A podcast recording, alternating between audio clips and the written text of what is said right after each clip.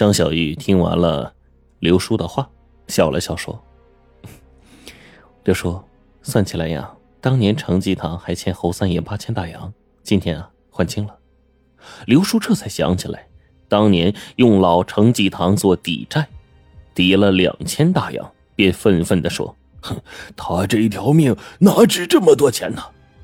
值。张小玉重重的说了一句，然后转头看着侯三儿。当年北洋政府悬赏六千现大洋捉拿你，现在日本人涨到了八千大洋。今天我救了你的命，咱们就两清了，是不是啊？通臂哪吒，侯三爷，通臂哪吒。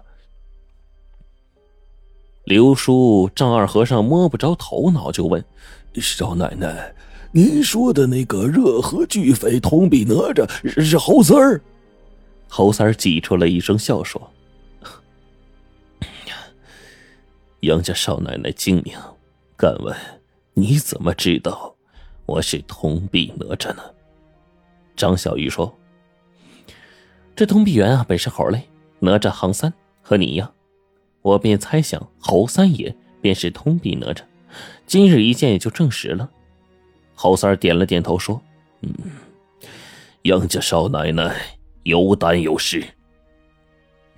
刘叔听到这儿啊，扑通一声就跪在了张小玉的面前：“少奶奶，您长长心吧！明知道他是专抢药材的通臂哪吒，您还救他，他可是咱药商的死对头啊！”他奶奶的！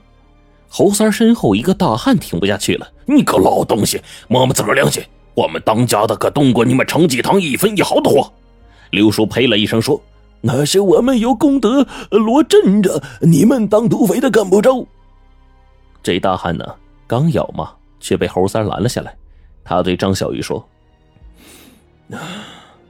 今天我是走投无路了，不得已才闯入程济堂求药。要说贵店的货呀，我还真看不上。”劫你们一车药，还不如我一梭子子弹值钱。刘叔不乐意了：“你这什么话？说我们成济堂的药材呀，那在整个热河也是数一数二的。”三叔，三爷要的货确实不是咱家要有的。张小玉打断了刘叔的话：“三爷的货是黑叶子吧？黑叶子就是鸦片。”这个时候，侯三旁边一个戴毡帽的人说。杨家少奶奶真是见过世面，通晓事理。既然你救了我们当家的命，那我就为我们当家的正着清白。这个戴毡帽的土匪啊，是黑山顶匪帮的军师。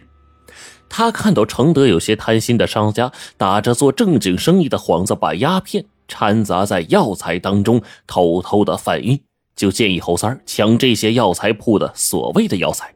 抢来的鸦片并不卖给百姓，而是卖给那些当兵的，钱给的痛快，没钱的就用一些枪支弹药来换。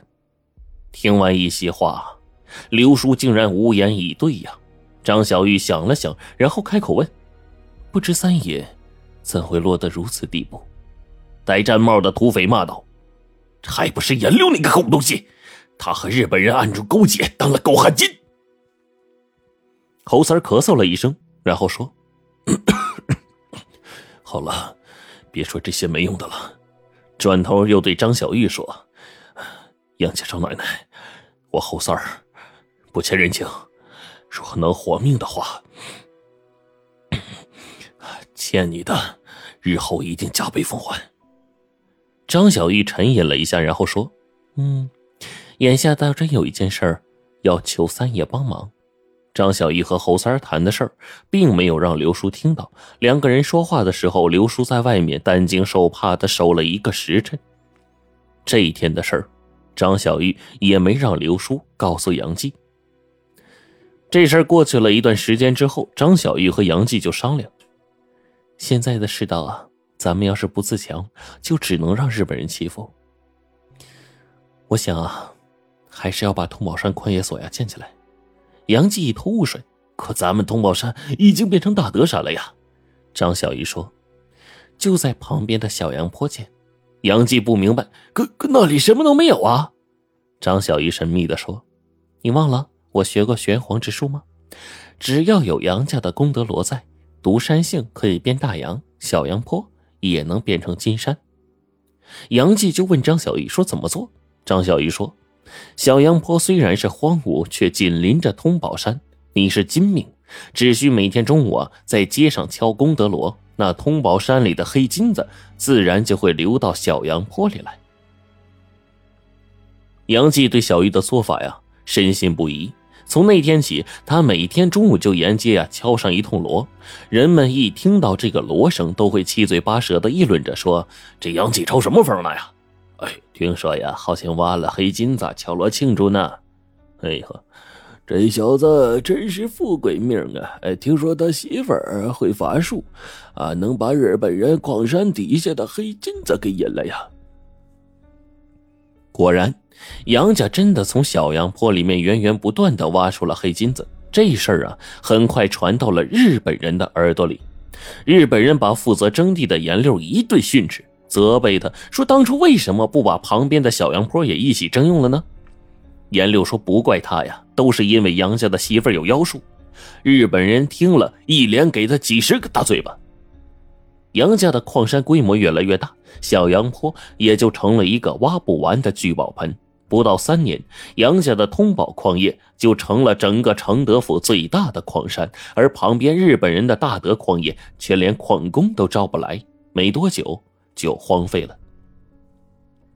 在此期间，程继堂还迎来了一桩喜事就是张小玉生了一个大胖小子，起名为杨成安。自打张小玉当了娘以后，便把心思呀放在了孩子身上，不再过问生意上的事儿。渐渐的，杨继也就飞扬跋扈起来，喜欢听奉承话。一些无赖甚至汉奸都成了他身边的朋友。他出手阔绰，爱出风头，就连日本人剿匪，他都大把大把的捐钱呢。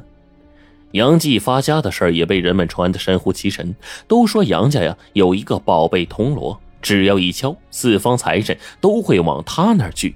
还有人说，张小玉是玉兔转世。要不是生孩子伤了元气，不能用法术，他能让日本人呐滚回老家去。这些话也就慢慢的传到了严六的耳朵里。且说这个严六，自从在日本人那失宠，一直是郁郁不得志。这天呢，严六在小酒馆喝酒，听到邻桌的人谈论杨继，心里不悦，他连喝了几杯，忽然计上心来。那既然张小玉那妖婆子生孩子不能施法术了，我不如趁着这个机会毁了那什么功德罗。借着酒劲儿，当天晚上，严六啊就摸到了承济堂。新建的承济堂占地很大，严六转悠了好半天呢，也没找到放功德罗的地儿。转着转着呀，他就转到了承济堂的仓库，看见里面亮着灯，有人影在晃动，便偷偷的凑了上去。严六这一看，惊得差点咬掉了舌头。里面的不是别人，正是张小玉和被日本人通缉了好几年的侯三儿。